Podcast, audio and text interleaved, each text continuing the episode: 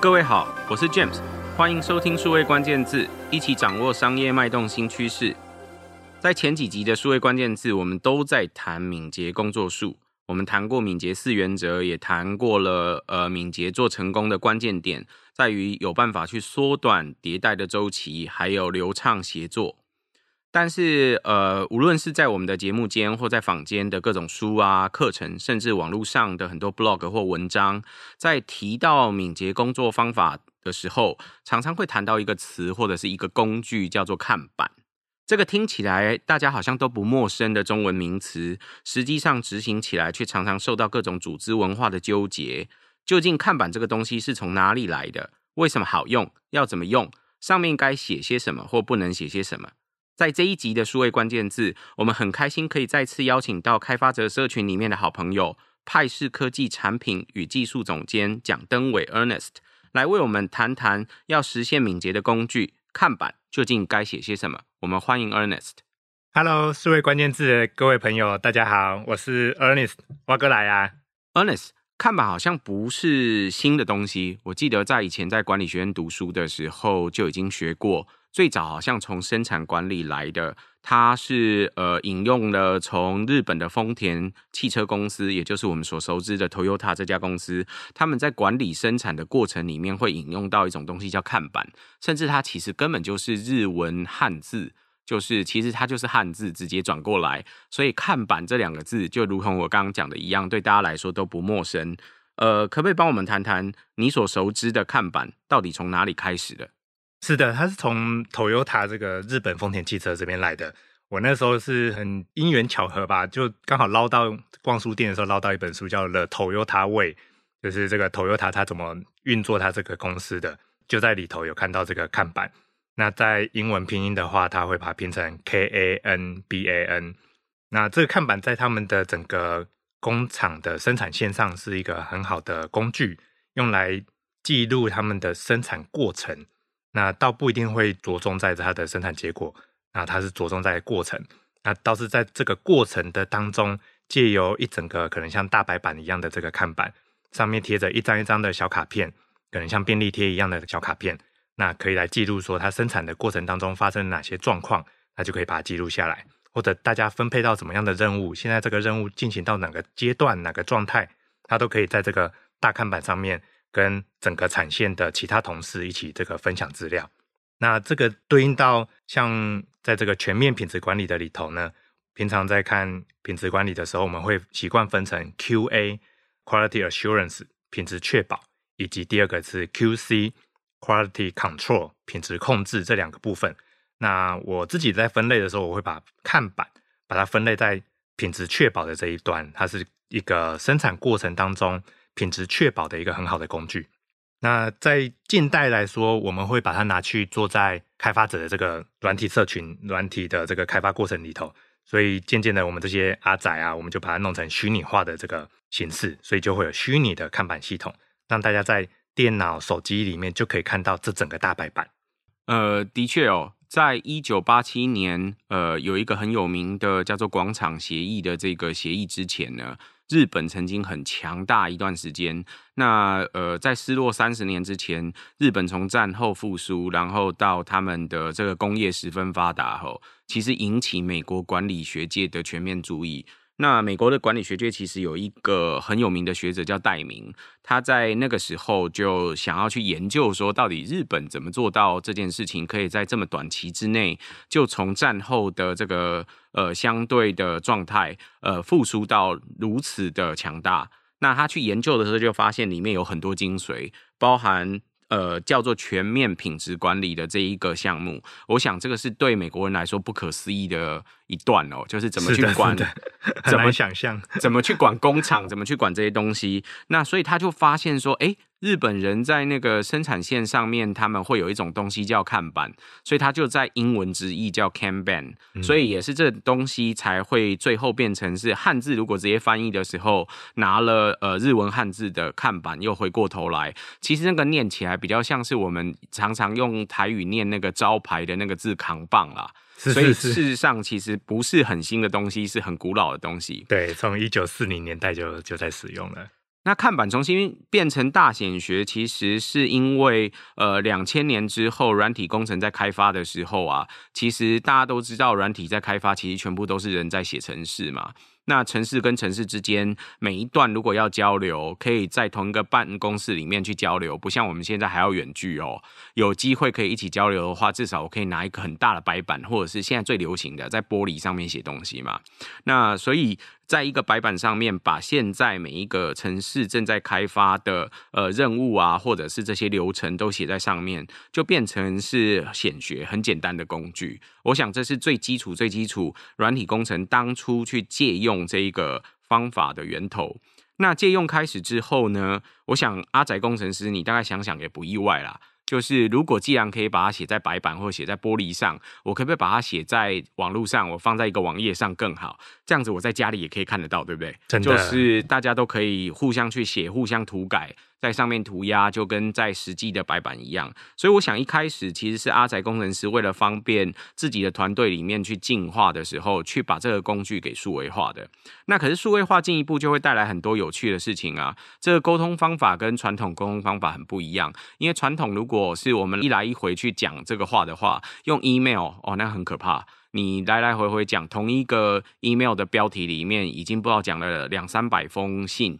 然后 CC 给可能两三百个人，然后标题还是长一样，对，原来的那一个，然后最后搜寻不到，然后如果是老的那种 email 软体，还要转很久，最后转不出来，当掉之类的，或者是你的电脑换新的，你的所有讨论就不见了，所以这个大概可以想象，这种沟通方法很无效。那反之，如果用 Messenger 之类的这种就是呃沟通软体的工具，是可以沟通啦，但是呃它比较难看到被 highlight 在白板上面的项目是什么，就好像你把对话全部贴在白板上面一样，有点不太合理。嗯，所以最后就发展成一种类似数位看板或数位白板的形式，变成这种呃沟通方法。那它现在会变成显学，也是因为这些科技公司在这十年来大概都变成市值很高，甚至影响全世界不可忽略的面向。所以大家都在想，就是这些公司怎么让几万人有办法去开发几个真正有名的产品，然后他们到底是怎么协作跟沟通的？所以就从刚刚我们说的这个非正式的沟通方法，也就是说你本来是写在办公室的白板里面，到变成是数位的白板或数位的看板，然后最后变成是他们沟通的一些工具，甚至这些沟通工具背后还带有组织文化，或甚至一些呃潜规则或者是规则等等。那也因为软体工程领域把这件事情变成显学，大家现在发现数位时代里面有很多工作其实是一样的啊，它全部都是虚拟的，对，也是人的堆叠，也是互相，就像刚刚那个 Ernest 提到的，就是互相交接的过程要做 quality assurance。所以在这样子的情况之下，变成其实很重要的一种方法，也才是今天呃很多台湾上市柜的大型集团也都在学习这些敏捷的真正目的哦。那对于这些公司来说，他们用这些看板背后，呃，Ernest，你有没有看到有什么样的目的呢？我觉得这个目的性真的蛮重要的。在我们分享更多怎么实做这个看板啊，操作这个看板的之前，我觉得一开始我们就应该就是来讨论这个目的。那这个目的，我们可以回想，在一九四零年的时候，日本丰田汽车他们遇到了哪些情况或状况或问题，那以至于他们开始发想出看板这种工具。那主要的过程呢，都发生在生产线的这个过程。所以，我们这个看板工具啊，我觉得有一个很棒的出发点，它的那个。目的性就是让生产过程的一些细节可以被视觉化，可以被看到。那这个很像我们去麦当劳啊、汉堡王点餐，我们点完餐之后，是不是他们内场的上方有一个荧幕，它就会显示哦，我们谁谁谁点了几号餐，然后这一个餐里面包含了几个汉堡、几个薯条，那内场要做对应的这些准备。所以这个容易被看到呢，或者说我们平常有时候开玩笑就说没有比较就没有伤害。好，那这个。容易被看到之后，就容易做比较，容易做比较就容易找出生产的瓶颈，然后进而找出弱点在哪里。找到了这个瓶颈或弱点之后呢，我们接着就可以进行调整。可能在生产线上，诶，这个螺丝没有锁紧，诶，那个液压加的那个液压不够多。好，那在调整的过程当中，我们其实就会在生产线上，我们会定义这个度量衡，可能刚刚的液压或者刚刚的这个螺丝没有定义要转几度，或者要倒多少的液体，那我们就会去定义说，哎，那我应该加一个尺标或者一个量测的工具再来做这个度量衡，进而产生一个指标，甚至延伸变成整个公司的 KPI 或生产线的 KPI，看看未来能不能自动化处理这一类的弱点。那最后呢，其实就会导致一个很好的结果，就是生产的结果品质提升。良率的提升，好，那这样就走完一个周期，那接下来就可以再继续发现下一个生产的瓶颈跟弱点。你可以想象，丰田要生产汽车，大概是一个很大很大的空间，然后那些汽车的那个生产流程，每一步骤都有很多事情要做。对，所以要放一个很大的白板。然后几万个零件要用不知道几个步骤去把它组起来，这是很夸张的事，很可怕。那在传统的完全那个时候，连电话可能也都还没有完全普及的时代，要让每一个站点的资讯都浮出来，其实已经是一件很不容易的事。是，所以他们做看板的最大的目的，应该是最基本让 Control 有办法看到大家现在都做到什么等级。那有没有跟办公室在规划的时候有具体的差别？呃，用这样子的方式来做，到了现代，有很多工作其实在做的时候，呃，你也不知道它实际上会碰到多少困难。就算刚刚讲到的这个麦当劳或汉堡王，小小一个汉堡，都知道有很多不一样的东西，有煎台，然后有生菜，有酱料等等不一样的工具。现在用到哪里，剩下多少？这个酱料已经放在台子上多久了？煎台还要煎几分钟才可以出什么东西？有各式各样的。隐藏资讯，对，那这些东西要把它全部组起来，就跟你想要去买咸酥鸡一样，它要在不同时间放下去炸嘛，最后整包捞起来的时候，在对的时间给你，才不会粘在一起，对吧？嗯、那所以我想，这个整个生产的过程的可视觉化、可计算，呃，确保它的成功性，我想是所有生产的时候都得注意的事情。那更何况软体或现在数位工具的这个服务，也都是一模一样的本质。这时候我要问了。Ernest，到底看板上面应该要写什么才对？我只要写订单二七五八号员工，呃，要吃 三个呃汉堡跟两份薯条，这样就好吗？一开始可以啦，但后面你可能还是会把薯条或汉堡做错。所以，像之前有帮几个朋友处理他们公司里面导入这个看板，其实看板是其中一种敏捷的方式的形式。所以我们先来简单的想象一下。从最简单的，大家想可以想象的看板，是不是就是一个大白板？那我们就用一个实体的大白板来想象一下，可能就在你的办公室里头，那或者在你的书桌旁边。那晚一点，我们再来把它换成电子看板。好，那我们就从实体大白板来开始喽。那这个实体大白板就是白白的一整个墙面，一个版面。好，那我们先在上面区分成几个大的区域。那我比较常见的，一开始的时候，我们就先分成三个大区域就可以了。第一个大区域呢，就是待办事项 to do，好，这是一个我们这个三个大区域就是状态的分类。啊，那第二个大区域呢，就是正在做啊，正在进行中 work in progress 或者 work in process。啊，那第三个部分呢，就是完成了，哎，done，就简单等着做，正在做跟做完了，啊，就这。三个分类，这听起来很像是家里冰箱里老婆写你今天有什么任务，譬如说你要去扫厕所，真的，然后买一盒现在很难买的鸡蛋回来，然后还有去下呃下班的时候记得去接小孩。是，那所以 to do list 有这三项，然后现在代办的这三项里面，扫厕所决定回来再扫，然后呃去买鸡蛋决定早上就出门就去抢。然后，所以你正在 working progress 的，可能就是我早上出门的时候要先去抢鸡蛋，所以这时候那个项目就移到 working progress 里面。然后接着是那个下班接小孩，那我要把写在行事历上，然后一定要让手表提醒我，不然我还是会把小孩忘掉，这样之类的。所以呃，不一样的形式。那呃，理论上那个冰箱如果是放在家里，然后没有数位化。这时候，呃，你太太如果也是出门去上班，不在家里的，所以她也不知道你的行事到哪里，但是知道，呃，有吩咐了这三件事情是要做的，而且这三件事在家里的共识底下，这是你要做的 to do list。对对对，所以我们跟太太就是一个团队，那这个团队就会有一些共识形成，然后进而来做这个共同的目标，然后。用协作的方式，可能你做一部分，我做一部分，一起完成这个公司的目标。好，填上去的时候有什么限制条件，或者是有什么该注意的事吗？有，所以这里头大家想象一下，这个大白板，我们从左到右划分成三个大区域，等着做、正在做跟已经完成。可是我们的团队是不是只有我跟我太太，只有我们两个人？好，只有两个人的情况下。正在做的这个数量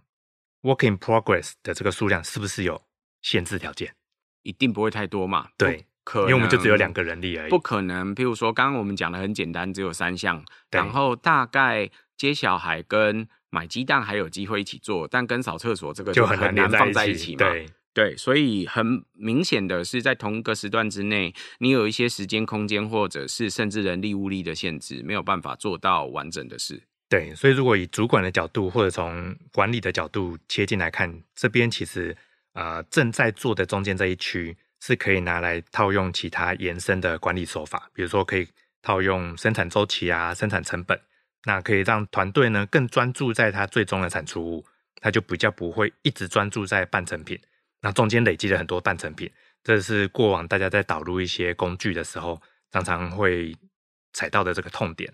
所以简单来说，就是你不应该同时开很多案子，然后结果同时也在跑，然后这时候会变成是一定有案子卡在那里，或者是呃停滞状态，或者是说哦我做到一半，但是就放在那里，因为某件事，比如说扫厕所扫到一半，对，然后你要去接小孩，接小孩等等，接小孩还没接到，然后你就被说你要去买个牛奶，嗯，结果最后厕所也没扫完，小孩也没接到。然后鸡蛋又被抢光了，对，这时候你手上只有牛奶，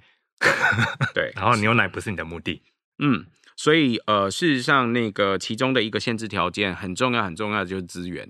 呃，人力、物力或者是时间的这些资源都是会卡住它的点。是的，对。那在填写这些呃工作的时候，有没有什么建议的分类方法？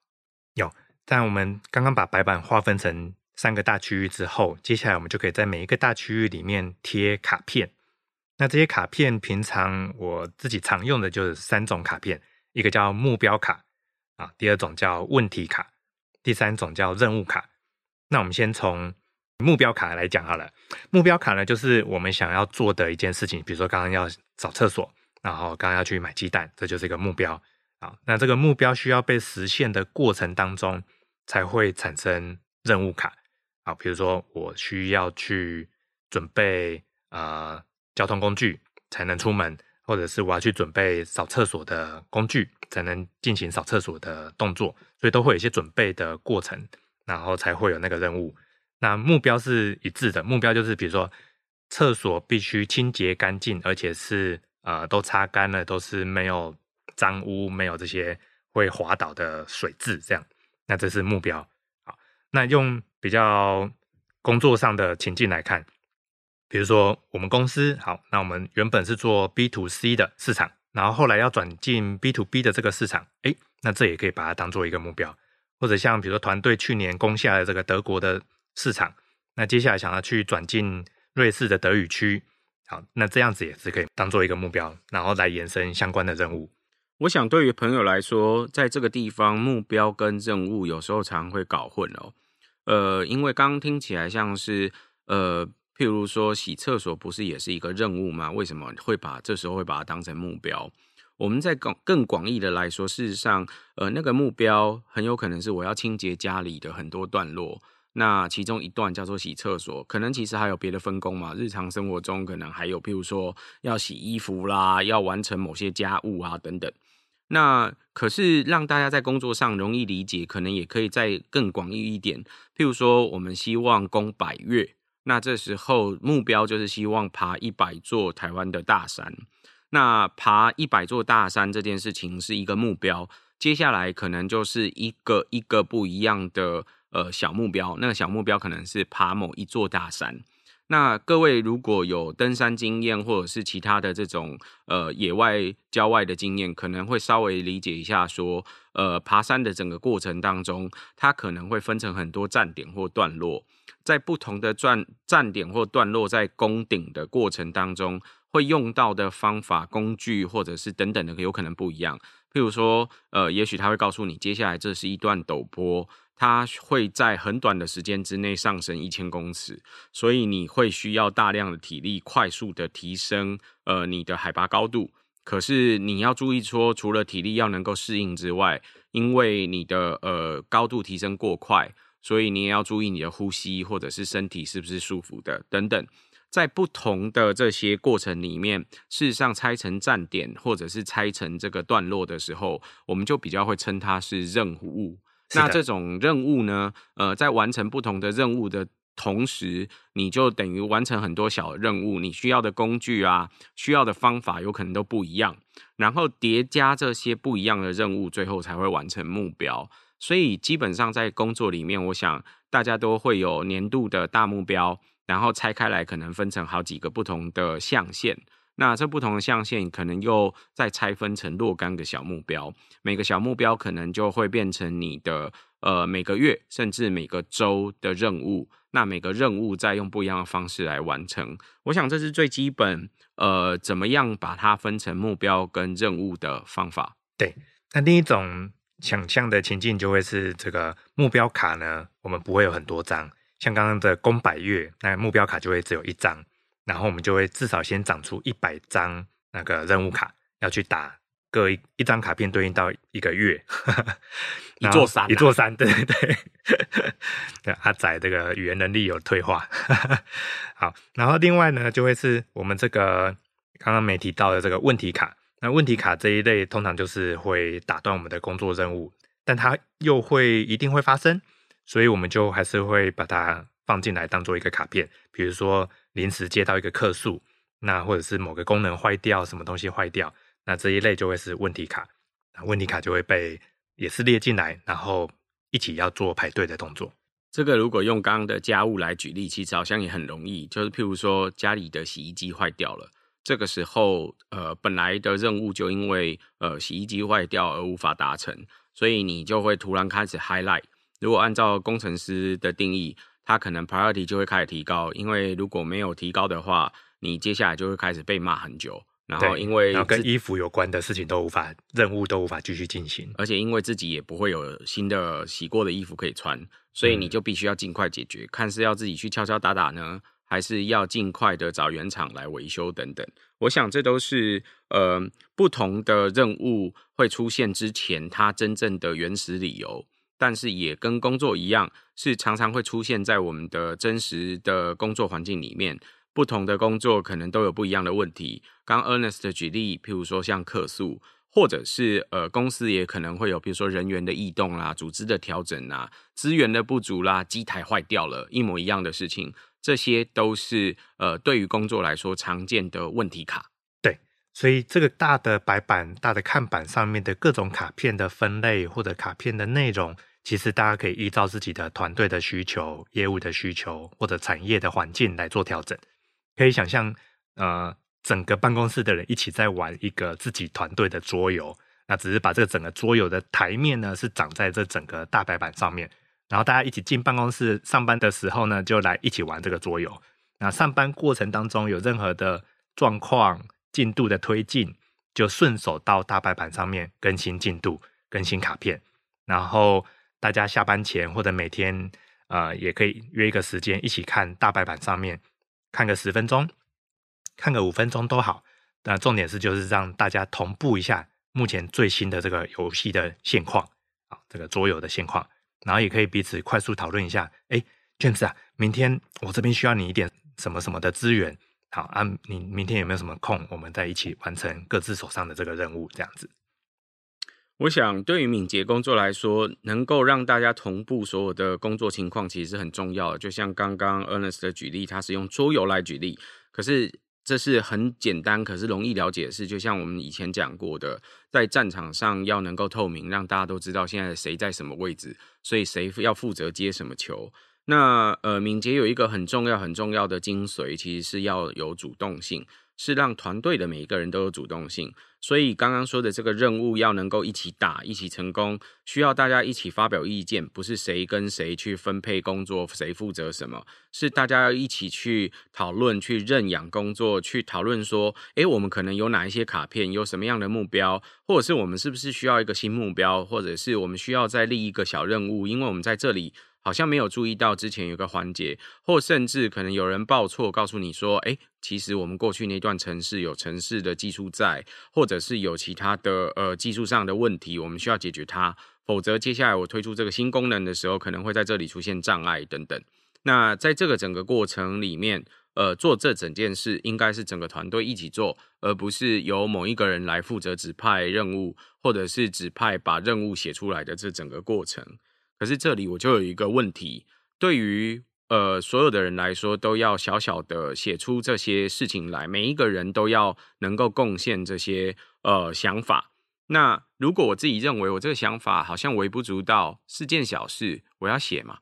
哎，这就讲到一个重点了。通常我们在实做这个看板的时候，我们就是不论大大小小的事情，我们通通都会把它写下来。我分享一个小故事，就是之前听到一个。一个情况是说，比如说大家想象一个外科的手术房啊，那里头有主治医师，然后还有一些啊、医护人员啊实习医生，有一整个团队正在进行一个很重要的手术。好，然后突然呢，现场发出一个声音，哦，太多太多次了啊，就是发出一个放屁的声音。啊，有人放屁，诶，这个时候主治医师他就整个停下来，他用很稳重、很稳定的一个口吻询问大家说。请大家放下手边的动作，请大家告诉我，刚刚现场有没有人放屁？请大家放下自己的任何的心理的担忧，请务必要告诉我，如果你刚刚有放屁，请一定要告诉我。如果不是你放屁，那就是我刚刚可能不小心在手术过程当中做了错误的动作，那让其他的某些器官发出了那个泄气的声音。啊，那还好，这个时候呢，现场有一个实习医师，他就举起了手，说刚刚是我。好，那所以整个手术就可以继续进行。那这就反映了一个很重要的事情是，你放了屁，你可能觉得啊没关系啊，或者是我不敢讲。好，那结果这个会影响到一整个手术的成败，或者是一条生命。那这是蛮重要的。所以大家可以想象说，我有一些卡片，我不知道要不要写出来，没关系，先写下来。那最后团队可以一起讨论说，诶，如果这一类的事情以后我们可以都不用写。那它就会形成一个团队的共识，那这样子是比较好的一个循环，它就走完一个循环。这跟我们看到的那个电视笑话不太一样哦。电视笑话常见是讲到那个电梯里面有人放屁，然后每个人都看着别人不去呃承认是到底是谁做的。刚刚 Ernest 的这个手术房的举例，告诉你这攸关工作的成败，或者是攸关一条生命。这时候任何资讯其实都很重要。所以透明为先，让所有人都知道各个人的状态跟想法。我想这是呃能够看板成功的关键之一。所以既然要成功，所有的小事不一定真的小，它有可能是你想象中小，可是主事者或者是有经验的人就告诉你，其实这件事情很大条。譬如说，如果你觉得今天的马达转起来听起来好像跟昨天不太一样，这个事情可能就要被 highlight。它最后就有可能会成为，譬如说 Ernest 刚刚提到的问题卡，就真的因为听觉发现好像有点不一样，所以事实上证明了整个生产流程已经有错误快要发生。那这就是常我们见到生产流程里面要做预防的事情。所以我想各位，呃，在写这些东西的时候，呃，无论多小的事情，多微不足道的事情，都有可能对其他团队成员来说是一件重要的事情，是需要回报的。这就是为什么看板上面可能需要被 highlight 出来，或者是很多看板做到复杂的时候，还甚至会分更多不同的类一样，会需要讨论，需要知道这些东西可能什么时候我们可能需要注意它等等。那 Ernest。你刚刚说你帮了很多不一样的人做这个呃，怎么样导入看板的这件事情？那你有没有常见有一些公司在导入看板的时候的误区可以分享给我们？有的，我们像我们自己跟我们的客户在欧洲，然后我们有也有协助他导入，然后有一些传产的好朋友们，我们在整个导入的过程当中，我们一开始有发现几个 状况，大家会比如说一开始是。如果是老板来的，来来要导入的，那最后老板有可能会不小心呢，就把这个看板变成他的许愿清单。所以老板写了很多目标跟任务在上面，对，但没有人陪着他写作。OK，所以最后就变成是老板在盯大家工作的一个看板，而不是一个真的所有的人都在协作一起分享资讯的看板。对对，所以如果回想到这个原本 Toyota 它长出看板的这个场景的话，大家可以想象，他们是已经有一个车的车款的目标、车款的设计，然后已经进到了生产线。生产线里头来使用这个看板，所以呃，各位老板或者开始要导入看板的朋友们，大家可以一开始先想说，看板不是拿来许愿用的，看板是来做生产过程或者是呃我们的工作过程当中品质提升的一个工具。对啊，那个看板不应该是 Toyota 的老板自己在上面写。那呃，所有的生产线上的员工，除了爆出他现在正在做的事，也有可能会可以反馈很多事情，包含因为这样设计的关系，导致于生产的不容易，或者是生产容易出错。所以事实上，设计可能会因应着生产流程或生产过程所需的过程去做调整，让它的整个流程可以更简单、更容易，而且更不容易出错。我想这都是最早最早要做这整件事情的目的。可是你如果把它当成一个死死的管理工具，呃，死死的去用它，然后都是老板在写，那最后这只是张许愿清单，它就不是看板了。是，它就不是看板了。那这一题的解法呢，其实也有蛮多工具可以对应的，比如说大家之前常会聊到的，比如说 OKR，那大家就可以引导老板说，来，老板，这里有一个工具是 OKR，你去那边写，然后这个看板留给我们。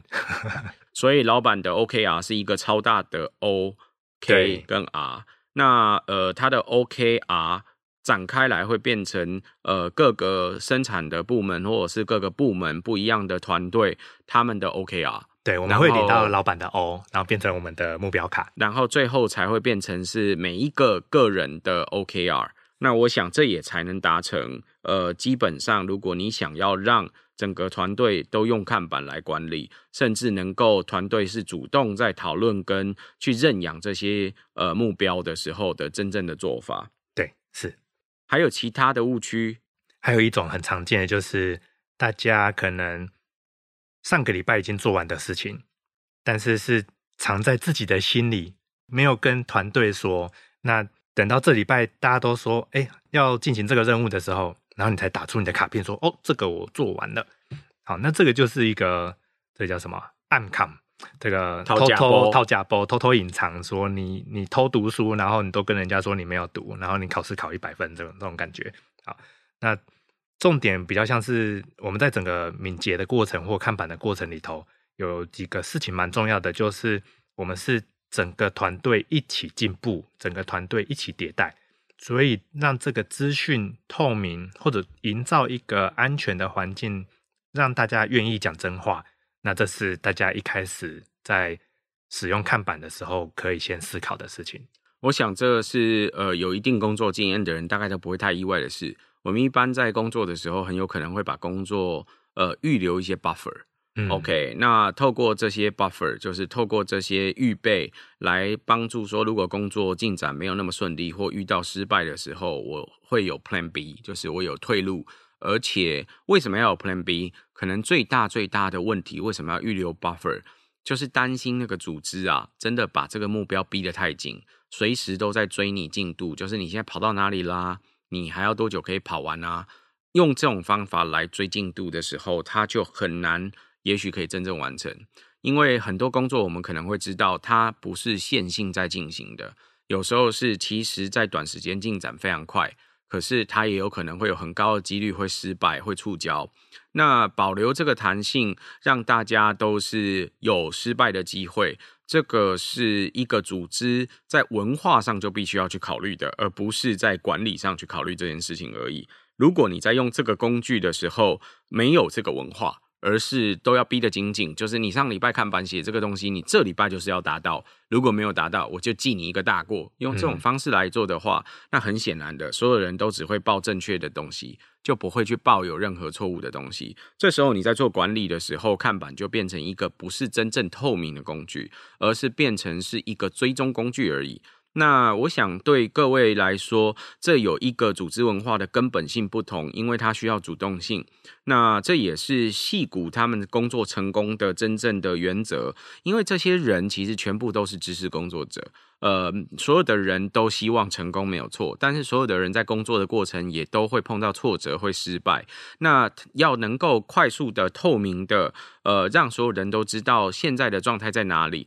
我遇到了挫折，我遇到了失败，但是如果大家的呃这个组织文化是主动的，是能够伸出援手的，嘿。失败了，别气馁，走吧，我们喝杯啤酒，下礼拜再说，再来挑战一次。对，这时候你的整个组织可能就会很不一样，因为它就形成了一个团队感，就跟呃一个球季的赛事里面，这些职业球队他们都必须打非常多的比赛。那这一场比赛应该在失败了，就在今天结束它。那下礼拜还有很多比赛要打。所以你应该收拾好心情，继续练习，然后去调整你在这个比赛中间漏的那些缺点。就算你赢了，可能还是有很多缺点的。对，那所以你就可以让团队互相可以理解说，嘿，虽然你知道吗？你打出一个全垒打，但是如果你一直这样子扭。你很有可能以后会受伤，你的球员生涯的寿命会减短哦。嗯，所以是不是要做一些动作上的调整？我想这都是如果一个积极透明的组织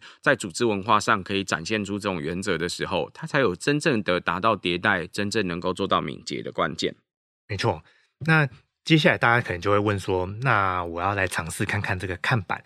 那我在刚起步的时候有没有什么要注意的事情？我就分享几个小技巧。那这个小技巧呢，呃，像刚刚我们聊到很多都是人的情况，那文化的塑造、主动性等等，好，那这些呢，因为牵扯到人，所以这是比较不可控的因素。啊，特别是大家多半都是已经有既有团队了，好，那我们在导入的时候，我们通常都会用这几个小技巧，先撇开这个人的这个限制，首先你要买一个白板。是，在实体世界还是比较方便一点，所以你有一个大白板、大看板，那会比较方便。那如果你的空间办公室不适合放白板，没关系，你就找那种大的全开的那种白报纸啊，你就买个。四张六张啊，把把一个墙面贴一贴，这样就可以了。我以为这是一个笨问题耶，到底那个白板要多大？原来全开的白报纸好几张也行就可以了，没问题。对你，你没有办法拿到白报纸，你就 A4 的纸啊贴一贴。好，那第一个重点呢，就是你先开一个看板就好，不要开很多个。好，一个先开 To Do List 吗？先简单的开看板，就是一整个版面。好，嗯、然后你就先把它画成三区。嗯，to do，然后正在做跟已经做完了，啊，之后有机会我们再来分享有其他的状态。好，那你有一个大看板，你分成了三区，接下来你就找大约三到五个人跟你一样想要改做一些改变的这些人，就是团队的初始成员。我觉得最多到七个就就比较极限了啊，人一开始人不要太多啊，有新的人好，那一起想要做实验做改变好。然后呢，帮这些初始团队的成员的心态呢，把它调整好，建立他们的安全感、舒适感，让他们彼此都是信任的，愿意分享，然后进而就会带出他们的主动性。接下来让他们觉得，哎，这个新工具，这个看板呢有用，有用呢，他们就会继续用。啊，那什么是有用呢？可能是对他的工作的产出的数量，哎，数量增加。啊，或者是他自己看了之后，他自己有感觉啊，或者是获得了这个主管正面的鼓励，甚至奖励，那这都会让他觉得，哎，这个新工具看板有用。所以我拿笔，然后直接在白板上写，或者是说我因为怕这些白板我会随时要挪动这些工作在不一样的区域，或者是呃卡片在不一样的区域，所以我拿个便利贴。然后把这些看似目标啦，或者是任务啦，或者是问题写出来，然后先往上面贴贴贴贴贴。对，这个三到五位，最多不超过七位的成员，呃，在他们彼此打破心防之后，建立舒适感，然后写上这些不一样的便利贴，然后开始贴贴贴贴贴，然后试着把他们的工作就先按照这个方式贴贴贴贴贴，慢慢转，那辨别出什么是目标，什么是任务，什么是问题。那辨别出来之后，也可能还会分层次，知道什么是大目标、小目标，然后甚至目标有没有依存，就是呃，必须先做 A，再做 B 等等的。透过这些不一样的相关性的分辨，然后知道要怎么样排顺序。那都做了之后呢，要让他们真的感觉用这个方法是有用的。比如说，呃，可以得到奖赏，或者是可以算出原来我的工作量这么大等等的。是，呃，以前没有可视化的工具，所以老板其实不知道我在忙什么。透过这个方法，老板都知道我在忙什么等等的这个方法，来让他们呃得到这个呃方法的好处，来进一步强化他们对于这件方法的这个、嗯、这个工具的的用处。对。那有没有注意到，我刚刚是没有聊到说，诶，我们要去修改它的什么什么作业流程？好，所以看板刚开始使用的时候呢，我们就是先让资讯被倒出来，从每个人透过卡片、纸笔喷到这个看板上面。但是我们先不要去修正任何人、任何事情的作业流程，我们要把这个看板整合进去它现有的作业流程里面，让它顺便做、顺便更新。那以这个平常心来做，我觉得这个看板多半都是可以成功导入的。所以，呃，不要先做积极的检讨，然后特别要去改善什么，因为在透明化的过程中间，大家可能就自然发现，原来这样做其实比较轻松，很有可能就会改变。那整件事情看板的导入方式就有机会比较成功。对，然后就会形成一个正向的循环，然后愿意分享，然后更敏捷。今天 Ernest 来跟我们分享，呃，敏捷工作术常用的这个看板上面到底要写些什么？从一开始我们谈到看板其实不是新工具，它只是因为现在软体工程变成显学，所以看起来是新的。从以前在生产管理的全面品质管理，在 Toyota 其实早就开始做这件事，只是现在因为这些科技公司大量的使用这些工具，而且这些工具早就都数位化了，才会变成现在的显学。他也谈到了这个看板的工具，其实呃常常可以见到，例如像是我们看到的素食店里面的这些订单，它其实都已经看板化。那这些看板到底要写些什么呢？其实大概总共就分成三项，一个是 To Do List，一个是正在做，然后一个是做完了。所以想做什么，正在做，做完了三个阶段。然后也谈到了说，在卡片的分类上面，这些不一样的卡片可能分成目标、问题或者是任务。那在导入的时候也有常见的误区哦，不要变成老板的许愿清单，或者是也不要变成只是一种追踪用的参考，所以导致于大家都不愿意报出真正的透明化的工作的状态，反而变成一种偷吃布的这种方法。那最后，他提到了要导入看板的时候的一些简单的原则，包含先只开一个看板，呃，几张白报纸都行，然后找几个初始成员开始，那用便利贴或相关的方法把它贴上去，一张一张的卡片，再慢慢讨论他们应该要怎么分类，然后试着把现有的工作直接先全部都上到这个看板来。呃，不要一开始就积极检讨，应该是在这个过程顺其自然，大家就会有机会慢慢的去调整他自己的工作，最后才有机会达成协作跟迭代。我想非常谢谢 Ernest 来跟我们做分享，谢谢 James，也谢谢各位在线上的收听。如果有机会，请多多帮我们转发、宣传或点赞。我们下次再会。